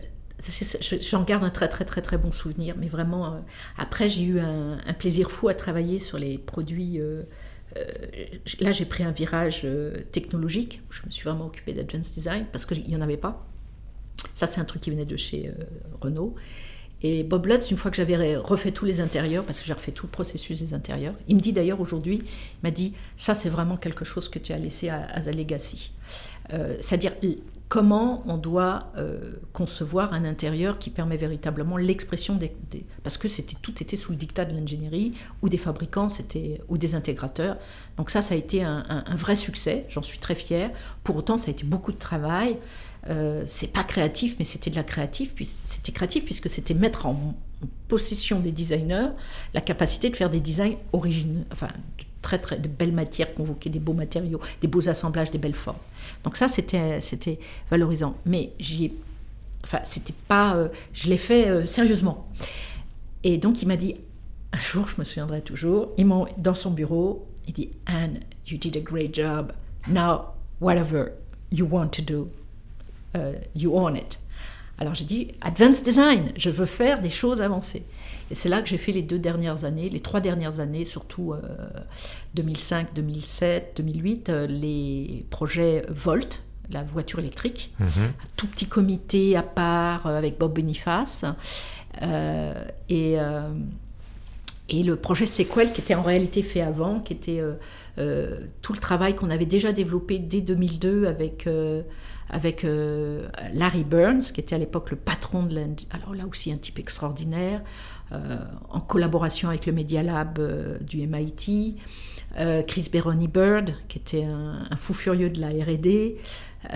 donc avec ces équipes-là, on avait imaginé ce fameux plateau cette, plateforme toute électrique, moteur roue électrique, qui permettait finalement de mettre n'importe quelle cabine. Hmm. Donc c'était déjà aujourd'hui, on commence seulement à hmm. envisager ben, on prend Canoe, euh, Zouk et tous ces nouveaux. Euh, c'était, on était déjà très précurseurs, avec un téléphone pour euh, piloter à distance le skateboard. je me souviens toujours, 2002, autonomie, présentation Larry Burns à Détroit, c'était le futur. C'était le futur. Et, moi, pour moi, c'est, une, c'est vraiment une étape charnière de ce qui est. On verra ça comme vraiment la première étape Mmh. quand on regardera euh, dans le futur de l'automobile, de ce que va devenir l'automobile de demain, c'est-à-dire euh, ces, plateformes de partage qui étaient vues essentiellement pour des raisons économiques euh, sont en fin de compte ces plateformes où on fait plusieurs body styles, hein, enfin des, des, formes et des styles différents. Finalement, aujourd'hui, on est prêt. Mmh. L'entreprise est prête, les processus industriels sont prêts, les ingénieurs et les designers de travailler comme ça en, découplant et, et, en adaptant et en en, pensant la modularité en amont, en pensant le design comme un système, de manière systémique et modulaire, avec de l'assemblage, du désassemblage, pour prendre aussi en compte l'économie circulaire. Mmh. Euh, ça, c'est aujourd'hui, euh, ça y est, c'est installé. En plus, avec Dassault Systèmes et le Virtual Twin, on peut faire ça, monter, démonter, on fait la, la voiture Lego, le portfolio Lego, la brand Lego. Ça, on sait le faire. Donc, il reste plus qu'une seule chose. La qualité des designers à exprimer des je dirais, des, objets euh, dans cet écosystème euh, systémique euh, de, services, d'aide ou de, dématérialisation de beaucoup des effets de, la mobilité, c'est toujours le designer qui est au cœur de cette expérience. Mmh. Et plus encore que jamais. Parce que non seulement il va donner la forme à l'objet terminal avec lequel on va interagir, hein, euh, peut-être le, petit pod dans lequel on va monter pour aller euh, dans le centre de Paris. Non, c'est qu'il va construire cette cohérence d'ensemble du système de système. Donc c'est pour ça qu'à un moment donné, quand je travaillais sur euh, Sequel et avec la R&D, avec euh, euh, Alan Tobb aussi, je voudrais le citer, c'est toutes des personnes qui travaillaient plutôt à la R&D de JM. J'ai travaillé aussi avec quelqu'un d'absolument incroyable qui s'appelle Brent Ferren de chez Apply Mine en Californie, qui est un ancien de chez, c'est un Imagineer de chez Disney qui travaillait à l'élaboration de ces univers virtuels hmm. pour Disney, pour les, pour les parcs d'attractions. Et là, j'en ai tout de suite conçu le besoin qu'il y avait à ce que les designers se déplacent sur ces espaces euh, de réalité virtuelle pour proposer finalement la vie de demain pas seulement la voiture de demain. C'est que la voiture, euh, chez Renault, on, avait on disait souvent inventer la vie qui va avec. Ça, c'était euh, la Twingo. Oui. Euh, je dis ouais, d'accord, mais bah, le designer, il a fait la Twingo, mais maintenant on veut aussi faire la vie qui va avec. C'est-à-dire on veut, on, est, on a cette cette, cette, cette, cette, capacité, et je pense qu'elle est... Alors là maintenant, je vais arriver sur un terrain plus philosophique. Il est absolument essentiel que les designers se chargent de ça, parce qu'ils vont le faire avec l'humain au centre. Ils vont le faire avec une conscience éthique et esthétique des choses. Ils vont pas le faire simplement parce que il faut qu'on opère des systèmes de mobilité ou la smart city. Mais qui veut vivre en tant qu'être humain dans une smart city? Mais on est des humains, on n'a rien à faire des machines. Si, bon, c'est bien, elles nous servent, elles nous, elles nous aident. Mais euh, ce qui compte avant tout, c'est la relation. On arrive dans une économie de la relation. De toute façon, euh, c'est l'économie de la relation. Donc la question qu'on se pose, c'est le design, qui était avant l'économie de l'objet, euh, de la consommation, du désir peut-être, de l'usage. Euh, bah, l'usage nous amène à se dire on ne doit pas forcément posséder les choses, mais les utiliser.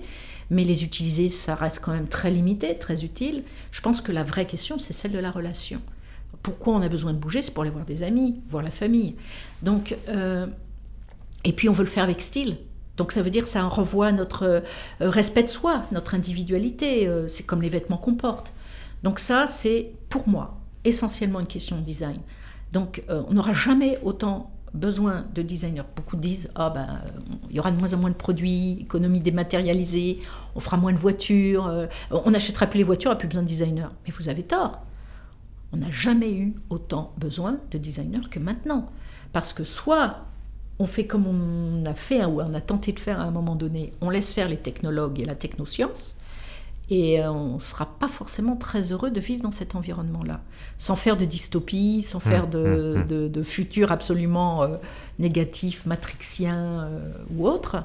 Je crois très sincèrement que les politiques, les grandes entreprises doivent sérieusement considérer les designers comme étant leur meilleur allié, à, non pas à faire du, du profit, hein, non, non, tout simplement à faire un, monde dans lequel on a envie de vivre et habiter et, avoir du plaisir. Et si possible, avoir aussi la possibilité de, de continuer à pouvoir utiliser nos voitures classiques, hum. c'est-à-dire de, de, garder le lien avec le passé. Hum. Ça, c'est ce que savent faire aussi les designers. On est dans ce qu'on fait quand on imagine de l'innovation, du futur. On, se on est toujours, toujours en train d'interroger le passé. On est toujours dans le passé. Euh, au sens où on pose la question du passé pas pour le refaire. Le rétro-style à l'identique, c'est pas trop mon truc, même si euh, sur la Camaro, euh, on a très largement usé de cette ficelle. Mais ce qui comptait, c'était plus qu'est-ce qui faisait le lien de la Camaro en 68 quand elle est sortie, comment les gens la voyaient, comment ils interagissaient, qu'est-ce qu'elle évoquait pour eux, et interroger ce lien et de le réinstancier là aujourd'hui. Ça veut dire quoi? Et euh, donc c'est quelque chose qui a un ressort plus profond, qui est euh, typiquement comme l'art. Il faut intérioriser ce sentiment et, cette intuition pour la restituer et non pas la restituer euh, sans réfléchir, sans faire cette boucle d'introspection qu'on appelle l'art, qu'on appelle l'esthétique, qu'on appelle aussi l'éthique. C'est-à-dire, est-ce que est-ce que c'est une bonne chose d'ailleurs de faire ça ou pas faire ça est-ce que c'est bon? Alors là, on peut renvoyer à d'autres choses.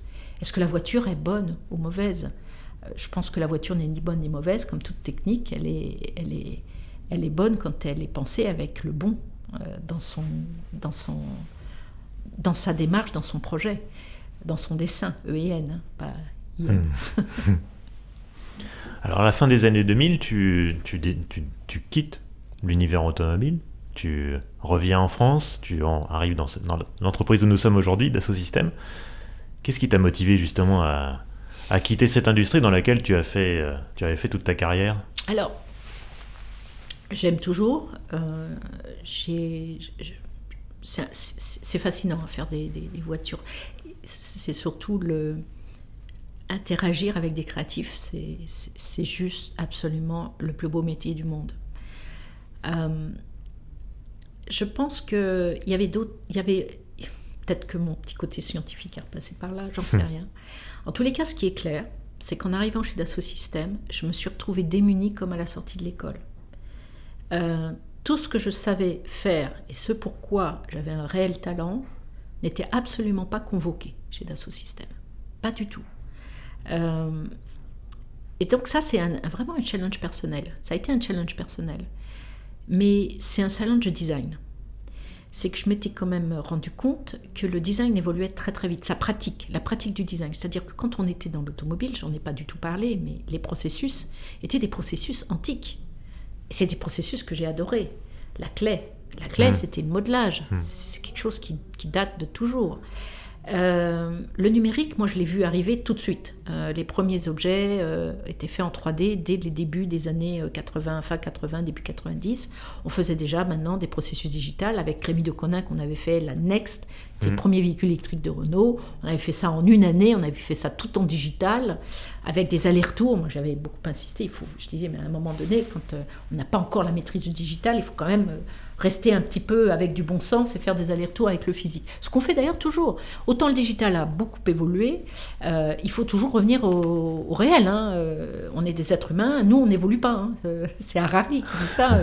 dit on peut faire évoluer très très vite l'environnement dans lequel on est, les technologies, les interactions, la 3D, le, 3D print, enfin tout ce qui est additif, fabrication additive. Nous les humains, on est toujours les mêmes. Hein. On a à peine évolué. Donc ce qu'il faut, c'est c'est mettre du design dans cette hyper-accélération, cette hyper-industrie qui est en train de survenir. Et cette hyper-industrie, c'est celle dans laquelle on est en train de s'inscrire. Et la pandémie qu'on a vécue ne fait qu'accélérer ce phénomène de digitalisation du monde, dans lequel tout ce que l'on fait euh, est essentiellement maintenant piloté par des interfaces et des interactions avec le monde virtuel avec des choses qui ne sont pas matérielles. Et c'est ce qui fait ou ce qui peut faire le malheur de l'humain, c'est que euh, ça nous aide, mais en même temps ça nous dépossède de ce qu'on aime le plus, c'est-à-dire les sentiments, euh, les, relations, euh, les interactions, le contact, les sens, tout ce qui, est de l'ordre, même pas de l'émotionnel puisqu'on trouve ça dans le virtuel, mais du, du tactile, du sensoriel au sens corps, la corporéité de notre être. Et ça, un designer, il ne peut pas renoncer à ça. Donc il a un, rôle de médiation, et, ça, c'est cette question de la médiation de l'homme qui maintenant interagit de plus en plus avec son environnement. Avant, c'était le biface. Hein, euh, bon, le chopper, le biface. Et puis euh, la voiture, l'automobile, l'industrie, euh, la reproduction, la reproductibilité du même modèle. Donc l'idée de faire un modèle, un modèle qui va permettre de faire des millions de variations du même modèle. Et maintenant, on est arrivé à une société hyper individualiste, où on est sur le procès de la consommation d'ailleurs, mais qui mmh. veut dire que chacun veut son truc à lui et quelque chose qui lui correspond, ce qui est totalement légitime. Mais ça, ça veut dire quoi? Ben, Ça veut dire que cette adéquation est de l'ordre de la relation. Elle n'est pas de l'ordre de, euh, de la façon dont le projet, euh, le, pardon, le projet propose un objet fini, mais plus la démarche qui nous permet d'arriver ou d'accéder à ce projet fini. Et d'ailleurs, il ne doit pas être fini parce qu'il faut qu'il soit circulaire, il faut qu'on permette finalement une circularité de ces produits, sinon c'est du gâchis, sinon on jette. Et donc cette économie circulaire, à la fois de la pensée et de l'objet, euh, ça c'était aussi des interrogations. Donc les objets changeaient, la technologie allait à une vitesse, les, jeux vidéo, la représentation hyper réaliste dans les environnements où on peut s'immerger, euh, la matière numérique, c'est-à-dire modeler euh, quelque chose qui en réalité n'est pas fait de clés, mais qui est fait de, d'atomes et de, pixels dans un environnement 3D. Et eh ben, quand on est designer et qu'on est passionné par justement ce, ce procédé qui consiste à faire émerger une forme, euh, on ne peut pas juste laisser passer ces technos et puis pas les regarder. Et, donc, euh, moi, je n'aime pas du je ne sais pas faire de la 3D euh, exécutante, c'est-à-dire faire une voiture en 3D, c'est-à-dire faire pour produire, mais j'en suis incapable. Par contre, je connais ce qui sous-tend les processus numériques qui nous permettent du coup de créer des conditions créatives avec lesquelles on peut jouer avec. On peut hacker des algorithmes, on peut créer des conditions d'émergence de formes simplement en jouant sur les, sur les contraintes, sur les paramètres du départ. Et donc, ça questionne la façon dont on fait du design. Dire ça, c'est, j'ai appris à dessiner, j'ai appris à faire de la gouache, du pastel, euh, voilà, bon, j'ai maîtrisé, on a fait la 3D, voilà. Aujourd'hui, on a ces univers virtuels. Euh, c'est fascinant, c'est très compliqué, et euh, il y a d'ailleurs de plus en plus de designers se, se, spécialisent là-dedans parce que c'est un, un sujet de fond. Et donc ça, ça cette, cette médiation m'a intéressée.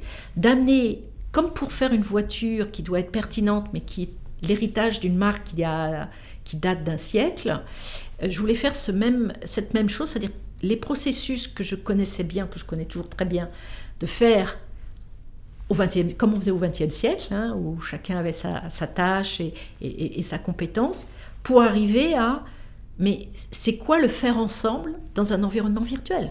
Quelle est la forme que je vais faire survenir? Est-ce que d'ailleurs, même dans cet environnement, en plus, on se pose la question de plus en plus, c'est pas que le designer qui décide, c'est le designer et l'utilisateur.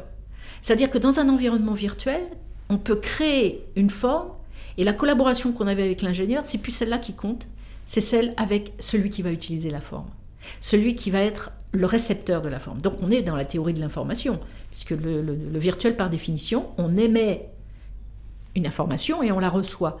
Eh bien, le design aujourd'hui a la métaphore de l'information, puisque on émet une proposition, ça peut être un dessin, une forme, un environnement virtuel, euh, une voiture qui n'existe pas, mais qui se, peut se manifester ponctuellement par des pods qui peuvent se, euh, se printer 3D ponctuellement parce que tu en as besoin, mais qui après, une fois que c'est pu utiliser, retournent dans la machine, se font cruncher, se transforment en petites boulettes de plastique qui seront utiles, plastique ou autre chose d'ailleurs, ça peut être du PLA, issu de la biomasse, enfin, je tiens aussi à dire qu'il faut travailler sur les plastiques euh, fossiles mais, et, et de les éradiquer. Donc il y a tout ce travail organique de la proposition, où on propose quelque chose et il y a une réception, on est vraiment de l'ordre de la, de, la, de la science, de la biologie, euh, et c'est faisable, c'est possible. On, fait ça, enfin, nous, on, est, on a un, laboratoire. Alors, déjà, pour, pour, définir mon rôle chez Dassault Systèmes, ça, c'est là où c'est le plus, euh, plus fascinant, c'est que Bernard Charles, on a parlé, il m'a dit, il faut venir, je suis venu comme je suis. Euh, on a créé un, studio qui est à la frontière entre le lab et le studio et on, imagine. On, bidouille, on collide, j'aime bien ce terme collider au sens du CERN, et on prend des choses et on, on, les fait se frapper entre elles, que ce soit des gens qui pensent autrement euh, ou des matières qui ne sont pas associées d'habitude et qu'on va mettre en présence et on va faire survenir des choses. On va faire survenir de l'innovation. Et, euh, pour le coup, c'est plus du tout mental. Enfin, c'est mental dans la mise en œuvre, mais c'est plus mental. C'est-à-dire il y a un côté de lâcher prise. De, de, de, comprendre que l'environnement digital dans lequel on est, le monde est artificiel. Tout ce qu'on vit aujourd'hui est artificiel. Quand on dit la nature, je rigole. Quoi. Il n'y a, plus grand-chose de très naturel dans tout ce qu'on fait. Même les, les, arbres, on les plante, euh, les, les plantes sont programmées. Euh. donc, je pense qu'il y a cette question fondamentale de les conditions de, cette artificialisation, comment on artificialise notre façon de vivre. Euh, ça devient une question philosophique, voire euh, pour moi une, raison de vivre, d'essayer de, creuser ça avec une croyance, une, volonté. C'est comme quand je faisais une voiture euh, scénique, par exemple, c'était pour la famille, pour améliorer les conditions dans lesquelles une famille allait se déplacer. Bon, eh bien, euh, le véhicule aujourd'hui, c'est la Terre, c'est la planète. Et avec les outils numériques, cette question d'échelle, la planète comme véhicule, elle ne se pose pas. Elle ne se pose pas parce que d'abord, il y a des millions de gens qui peuvent intervenir et co-créer avec nous, parce que les objets virtuels, c'est la mythe de l'Internet. Vous allez me dire, ah, ça y est, elle est complètement, euh, complètement prise par la, par la cyberculture, mais oui, j'y crois, j'y crois, et en, en, gros, c'est même pas que j'y crois, je veux y croire parce que je ne sais pas quelle autre alternative nous avons. Je ne la vois pas, euh, peut-être que je... Mais si on n'est pas en tant qu'être humain en train de mobiliser, de s'émanciper de ce que l'on fait en gardant un part de nous-mêmes qui est créatif, artistique, euh, bon, bah, je ne veux pas de cette vie-là. Euh, et, ça pose encore une fois la, grande question, une vraie grande question. C'est la place. Euh, alors je vais appeler ça des designers, mais c'est pas forcément les designers tels qu'on les connaît aujourd'hui, c'est-à-dire ceux qui font du style automobile ou qui dessinent des produits ou des packaging ou qui font de la com. C'est une attitude qu'on doit avoir, qui est celle du designer. C'est-à-dire que tout le monde devrait être avec une attitude de designer. Dire équilibré, prendre une décision, assembler, poser les choses euh, de manière esthétique, c'est forcément questionner est-ce que cette chose a juste le droit d'être là? Et est-ce qu'elle doit être à cet endroit-là? Et est-ce qu'elle fait du bien à être à cet endroit-là? Est-ce qu'elle soigne les gens ou est-ce qu'elle est euh, utile à cet endroit-là? Ou est-ce que c'est juste quelque chose qui n'a pas qui ne devrait pas avoir le droit d'être là? Et, ça c'est la question que le designer pose de manière euh, sous-jacente dans toutes ces opérations de design. Donc si on apprenait le design aux enfants à l'école primaire, ce serait déjà une, euh, extraordinaire. Ils le font dans les pays nordiques. Mhm. Dans les pays nordiques, ils font ça, en Finlande, en Norvège, parce qu'ils savent que ça contribue à, mettre en avant la collective intelligence des jeunes enfants sur la, la co-construction d'un objectif commun. Co-construction d'un objectif commun. C'est-à-dire, c'est pas la maîtresse qui dit vous allez faire ça ensemble. C'est qu'ensemble, par le design, on, va stimuler des créativités et entre eux, ils vont se, déterminer les uns par rapport aux autres et ils vont construire l'objectif. Et ils vont forcément le construire avec ce qu'ils ont, avec les limites de ce qu'ils sont. Et ça, pour moi, c'est les conditions de, du bien vivre euh, demain. Et ils le font. Et donc, qu'est-ce que ça donne? Ben, Ça donne euh, des économies. Hein. Les économies nordiques sont les plus durables. Hein. C'est celles qui ont déjà bien pris de l'avance jusqu'aux politiques euh, sur ces, questions d'équilibre, de bilanciel hein, entre ce qu'on produit et ce qu'on utilise, ce qu'on jette et ce qu'on remet dans le système.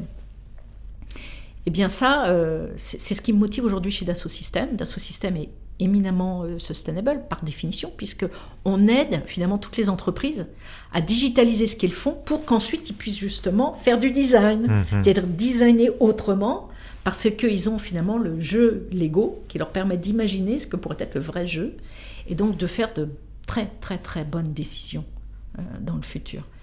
Donc euh, je convoquerai euh, de plus en plus de gens. On peut peut-être même imaginer que mon parcours qu'on a évoqué, ce ne sera pas forcément le parcours des designers de maintenant. Ils vont devoir apprendre plein d'autres choses. Moi, je me souviens, au début, on disait il faut être très très bon en dessin et et en volume. Après, il fallait être euh, très bon en business pour pouvoir dealer avec les directeurs du marketing, ce que j'ai fait chez JM, mais parce que j'ai suivi l'évolution du design. J'ai vu toute cette évolution, j'ai vu arriver le numérique, j'ai vu arriver le marketing, où le design est devenu la clé d'une marque pour se représenter, c'est-à-dire créer son imaginaire, constituer ses imaginaires, donner un langage, créer de l'adhésion. Les gens disent c'est ça, c'est cette marque, je suis Peugeot, je suis Citroën. Pourquoi les gens disent ça? Ils disent ça parce que on crée ce lien avec leurs imaginaires. Parce que je sais pas, parce que parce que leurs grands-parents avaient une Citroën ou parce qu'ils ont un très bon souvenir chez un ami ou on ne sait pas et on saura jamais et c'est pas important. Ce qui est important, c'est de créer le lien. Et pour ça, ça voulait dire ah ben il faut que vous fassiez du design, vous les designers et tout. Je dis oui, mais bon, on veut pas être des marketeurs, hein. euh, on va laisser ça. Moi, je suis anti-marketing, hein, donc euh, je revendique. Parce que pour moi, le marketing n'est que l'encouragement à des comportements qui sont pas bons, puisque ce sont des comportements qui, qui vont vers le, qui vont vers le, le, non durable. Euh, je consomme, je jette, je reconsomme. Il faut surtout reconsommer le marketing, la publicité, reconsommer. Donc comment je fais ça de manière durable? Ben, En réinjectant du design, c'est-à-dire en s'assurant que quand je pense ce que je propose, je le pense dans, dans son usage, dans sa, dans sa globalité, c'est-à-dire même en fin de vie, même après sa vie. Donc ça, c'est des questions qui maintenant sont celles du designer, c'est-à-dire c'est là, on peut dire qu'après le business, aujourd'hui le designer, il doit soit se, constituer une solide base de science, donc on voit aussi évoluer euh, les, métiers du design vers la recherche, Donc euh, au MIT par exemple, ils ont des programmes et des designers qui travaillent avec des scientifiques, des biologistes, où on va imaginer des textiles à base de champignons. Euh, parce que le champignon euh, permet de créer une matière qui se, qui se crée naturellement, organiquement. ou bien on va questionner justement tout ce qui est la, technologie informatique, de la diffusion de l'information, créer en réseau, par exemple designer en réseau. Euh, ce week-end, j'ai rencontré euh, Don Foresta, qui est, un monsieur qui a maintenant un, certain âge, mais qui a créé le réseau Marcel, où des artistes co-créent, euh, grâce à Internet, une œuvre, une méta-œuvre. Ça interroge, hein, ça interroge. et puis, et puis il y a, donc il y a ce côté science, et puis l'autre côté, c'est le retour à l'humain, c'est le soin, c'est s'assurer que finalement, euh, euh, je sais pas, peut-être que la voiture peut faire un peu plus que nous déplacer, elle peut peut-être nous soigner demain. Hum. Elle peut aussi, euh, ou tout ce que l'on fait, avoir de multiples usages et, surtout prendre du sens vis-à-vis de ce que l'on est. et c'est pour ça que quelque part, le design apporte beaucoup à la science, parce que la science a réduit finalement son opération en sortant l'homme, qui était un peu imprévisible, un peu compliqué. Donc on a un peu isolé les sciences humaines, euh, la psychologie, la cognition, enfin toutes ces choses-là, on a dit, bon. Et donc le design, il, surfe assez bien, il va assez bien d'un côté et de l'autre, du côté technique de la fabrication, puis de la compréhension psychologique des gens. Et donc ça aussi, c'est ce, je dirais, ce type de qualité que le design propose, le design hein, propose, pourrait faire de beaucoup de gens et ça commence, j'espère, ça commence à arriver, euh, à avoir des comportements de designer, mais euh, dans, ce, dans, dans, ce que ce comportement euh, a de plus humain, c'est-à-dire l'inventivité. C'est les petits enfants avec leurs pâtes à modeler, les petits Lego. il faut encourager ça, quoi. C'est absolument important. Et arrêter de, de, de, faire des, des, des, des humains robots, quoi des gens à qui on donne des savoirs, qui, qui, vont répliquer les savoirs sans même réfléchir comment ces savoirs vont être engagés. Donc ça, c'est absolument euh, essentiel. Et chez ce système, on a la chance d'avoir euh, une belle recherche. Ces questions sont évoquées, euh, avec toujours l'énorme frustration qu'on pourrait faire dix fois plus, qu'on pourrait sortir du, du, modèle économique consumériste de maintenant. Mais ça arrive, je sens. les nouvelles générations, je suis très confiante, sont très différents. Les jeunes designers, euh, à Strat par exemple, école du design, euh, que, que, que, je, que, je, suis de très très près, mais aussi d'autres, euh, on voit que les designers qui rentrent, qui, qui apprennent ce métier-là, c'était pas nous, c'était pas nous. nous, on, on, rêvait de faire des belles voitures, tout simplement. On rêvait de les conduire, et, et, et aujourd'hui, ben, ils sont ils ont, voilà, moi, il m'a fallu euh, toute ma carrière pour arriver à ce point. Et j'aide beaucoup les jeunes. Moi, dans ce studio, euh, ça, bouge, hein, ça bouge, ça sort, ça rentre. Et c'est normal. C'est vraiment un espace où on veut que cette attitude, celle du design, soit partagée le plus possible. Et de préférence à des non-designers. Alors justement, qu'est-ce que j'aime à penser que ce podcast est aussi écouté par des par des jeunes qui peut-être se demandent ce qu'ils veulent faire à l'avenir. Qu'est-ce que tu donnerais comme conseil concret à un jeune homme ou peut-être plus particulièrement une jeune fille qui aimerait suivre un peu ta voie et, se lancer là-dedans? Le le fait est que euh, aujourd'hui, c'est très difficile de choisir euh, un métier parce que je ne crois plus au métier au sens euh, on apprend des savoirs et des gestes pour euh, opérer, opérer au sens opération, dans un, dans, un, dans un cadre qui serait très bien établi, très stable, dans lequel tout le monde sait qui fait quoi, quand, et où les règles, les règles, et j'utilise bien ce mot, c'est réglé, sont très très clairement établies. Euh, d'ailleurs, aujourd'hui, il y a pas mal de souffrance en entreprise parce que les gens ne retrouve plus cette, euh, ce confort de la règle, parce que finalement on peut dire ah mais je suis dans ma boîte, d'ailleurs on appelle ça une boîte, hein, une entreprise, euh, mais c'est rassurant, c'est hyper rassurant parce mm. que on vient le matin, on se pose pas de questions, les choses sont là, mm, elles n'ont mm, pas bougé, et l'humain a besoin d'être assuré, et on est dans cette culture du, du... sauf qu'aujourd'hui tout est en train de changer, et il faut que ça change. Donc c'est pas que ça change et puis qu'on n'y peut rien, c'est qu'il faut que ça change. Donc pour un jeune, aujourd'hui, c'est hyper compliqué. Parce qu'il y a à la fois l'injonction, moi j'ai reçu ces injonctions. Alors déjà, premier conseil, vous avez des injonctions, réfléchissez, rentrez au cœur de vous-même et réfléchissez vraiment à ce que vous aimez. Parce que si moi j'ai bien réussi, c'est que j'ai toujours été en, harmonie avec moi-même. Hein. Donc déjà, refusez une première chose, mais là c'est un, conseil quasiment normal et, de plein de bon sens. Ne faites pas quelque chose dont vous avez intimement pas envie de faire, enfin que vous avez intimement pas la, fibre. Mais après, euh, pensez pas métier engagez-vous avec une attitude. C'est pour ça que je parlais d'attitude de, design. Il y en a d'autres. Hein. L'attitude, par exemple, qui, consiste à, se dire, quoi qu'il arrive, je veux m'occuper des gens, je veux soigner des gens, je veux sauver des gens. Bah, on voit déjà les, espaces dans lesquels on, on va s'exprimer. Je veux informer les gens, les journées. Donc, pensez ce qu'on veut faire en termes de verbes d'action qui sont absolument pas corrélés avec des industries ou corrélées avec des métiers. Moi, je me souviens, j'avais reçu un livre, euh, Les 100 métiers, et choisir son métier. Alors, Et ce livre-là, moi, je me souviens, je ne l'aimais pas parce qu'il y avait au moins cinq métiers que je voulais faire, mais je voulais les faire en même temps. Mais c'est vrai pour tout le monde. C'est juste qu'après, on accepte de laisser tomber toutes ces idées, toutes ces envies, tous ces désirs pour juste devenir un opérateur de son métier pour gagner de l'argent, acheter une maison, un pavillon, avoir et fonder une famille. Mais non, non, non, faut pas faire ça. Enfin, moi, je vous conseille surtout pas de faire ça. Et, euh, donc, si c'est ça, la seule chose qui, tient, euh, il y a quelque chose qui est sympa dans la, fabrication additive. Parce que déjà, euh, avant, on fait un modèle, on presse ou on imprime ou on, injecte et la forme est à l'identique du modèle. Quoi. On, réplique à l'identique. Il faut oublier ça, c'est-à-dire que vous ne pouvez pas répliquer et vous projeter dans la vie comme votre père ou comme euh, la mm. personne que vous voyez à la télé. Non, c'est cette idée du modèle qui est fausse.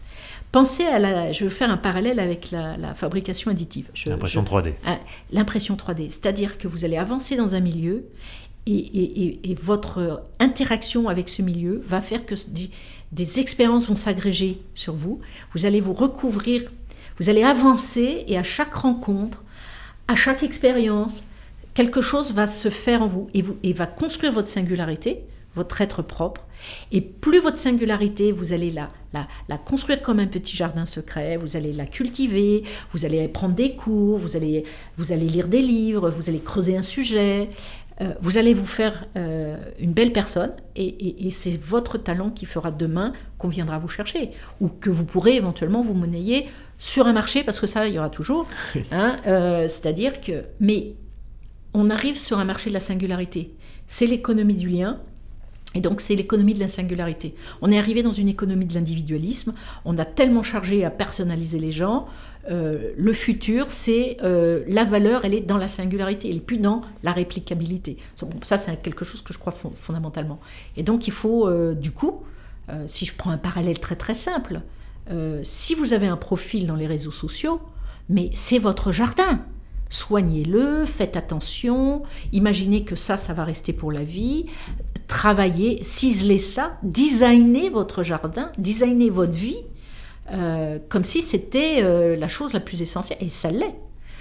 Euh, alors que beaucoup de gens font ça un petit peu en, dilettante. Et, d'ailleurs, le design n'a rien de dilettant. C'est, d'ailleurs un c'est, carrément un ascétisme. Hein. C'est, une façon de vivre, c'est une rigueur de vie, c'est une exigence de vie. Donc, si vous vous comportez comme ça, à mon avis, vous allez avoir une vie très très belle. Avec en plus le fait que euh, quand vous allez rencontrer des difficultés, parce qu'on en rencontre tous, hein, je, vous ai parlé du positif, mais j'ai eu des moments de, Enfin, il y a eu des petits moments où euh, je me posais des questions, bien sûr. Euh, mais si vous vous recentrez, que vous avez votre centre très costaud et sur lequel vous dites, bah, ok, ça, ça n'a pas marché, mais c'est pas grave. Finalement, j'ai appris. Et puis, je vais reconstruire quelque chose à partir de ça, ou de toute façon je le mets là, allez, je le mets dans le coffre, et puis euh, euh, dans une petite boîte au fond de mon cerveau, et puis euh, peut-être que finalement ça me resservira. Donc voilà, moi c'est le conseil que je donnerais. Alors, il y a beaucoup, beaucoup de jeunes qui veulent devenir designers aujourd'hui, parce que c'est une, très belle carrière, c'est une très belle profession. Euh, ça stimule les parties qu'on a trop souvent délaissées. Hein. Designer ou dessiner, c'est pas important. Hmm. Alors que pour moi, c'est plus important que le reste. Le reste, c'est de l'utile. Alors que dessiner, c'est. C'est, euh, je sais pas, c'est mon, mon, équilibre interne. Donc, euh, trouver son équilibre, c'est important. Et, mais si vous êtes un scientifique, si, vous voulez euh, aller dans la science, si vous voulez aller dans la techno, faites-le toujours avec cette conscience que vous êtes un être humain et n'abandonnez pas le dessin, n'abandonnez pas la création, l'inventivité, tout ce que vous faites euh, ou ce que font les enfants et qu'on oublie de faire dès qu'on commence à aller à l'école. Ça, c'est vraiment essentiel. Et puis, euh, je pense qu'il va falloir qu'on prenne soin. Ça, c'est pour les. Alors là, moi, je ne l'ai pas fait trop. Et je le fais maintenant beaucoup. Euh, parce qu'il y a ce conflit générationnel. Oui, ces designers, euh, finalement, ils font des voitures, les voitures polluent, euh, c'est des irresponsables. bah, c'est qu'on ne se rendait pas compte et que maintenant on s'en rend compte. Hein. Donc très clairement, on est tout à fait responsable, de, on est conscient de la chose, mais ce qu'il faut concevoir, c'est qu'il y a probablement des choses aujourd'hui qu'on ne voit pas et qui vont aussi avoir des effets à plus long terme. Donc, euh, ce qu'on doit apprendre, c'est qu'on n'est jamais trop. Euh, et, il faut une intelligence euh, vraiment collective pour prendre et se saisir de ce sujet-là, combiner les générations et, et prendre vraiment conscience que là, maintenant, c'est. faut arrêter de. Il faut plus. Alors, je vais prendre le terme jouir, c'est-à-dire prendre les choses comme si elles, nous appartenaient, mais euh, s'occuper des gens, c'est-à-dire euh, le, care euh, en américain, c'est-à-dire le soin en français. Et c'est un terme qui est très sous, sous, évalué mais c'est pourtant probablement la chose la plus importante. Et il va falloir remettre le soin tout en haut de la pyramide des exigences et des priorités. Voilà. C'est un beau mot de la fin. Oui, je pense aussi. Alors d'habitude, euh, ces podcasts, je les, je, les, je les conclus sur quatre questions. Mais là, on a déjà un bel épisode bien long, bien dense, bien riche. Elles sont très courtes, très très courtes. non, ça, ça. Ah ouais, on, on, les fera la prochaine fois. Est-ce que tu reviendras Ah mais quand tu veux. Bah voilà, bah, c'est formidable. Avec grand plaisir. Écoute Anne, je te remercie encore une fois infiniment. Merci Vincent on, a passé un, on a passé un bel épisode proposer de faire cette interview. Merci beaucoup. Et on remettra ça très vite. D'accord. Merci, Merci Vincent. À bientôt. Et eh bien voilà, c'est la fin de cet épisode 26 d'Histoire d'auto. Euh, j'espère que vous avez passé un aussi bon moment que moi. Je vous invite, eh je vais faire un peu de pub pour un, confrère podcasteur, euh, l'ami Yann Delblanc, qui a fait un épisode où il interviewe Patrick Lequément, donc qui était le boss euh, d'Anne à l'époque. Je vais mettre le lien dans la description du podcast pour que bah, vous alliez l'écouter, c'est très intéressant également. Euh, quant à moi, bah, euh, je vous retrouve alors pas tout de suite, pas dans 15 jours, parce que bah, là je vais faire une petite pause. On va se retrouver le 1er septembre pour le 27e épisode. En attendant, si vous avez aimé cet épisode, eh bien abonnez-vous. N'hésitez pas, comme toujours, à laisser une note, un commentaire, un pouce bleu, que sais-je encore, hein, sur la plateforme où vous récupérez ce podcast. Euh, sachez que vous pouvez nous retrouver sur Twitter, sur Facebook, sur Instagram, à chaque fois vous recherchez Histoire d'auto euh, au pluriel.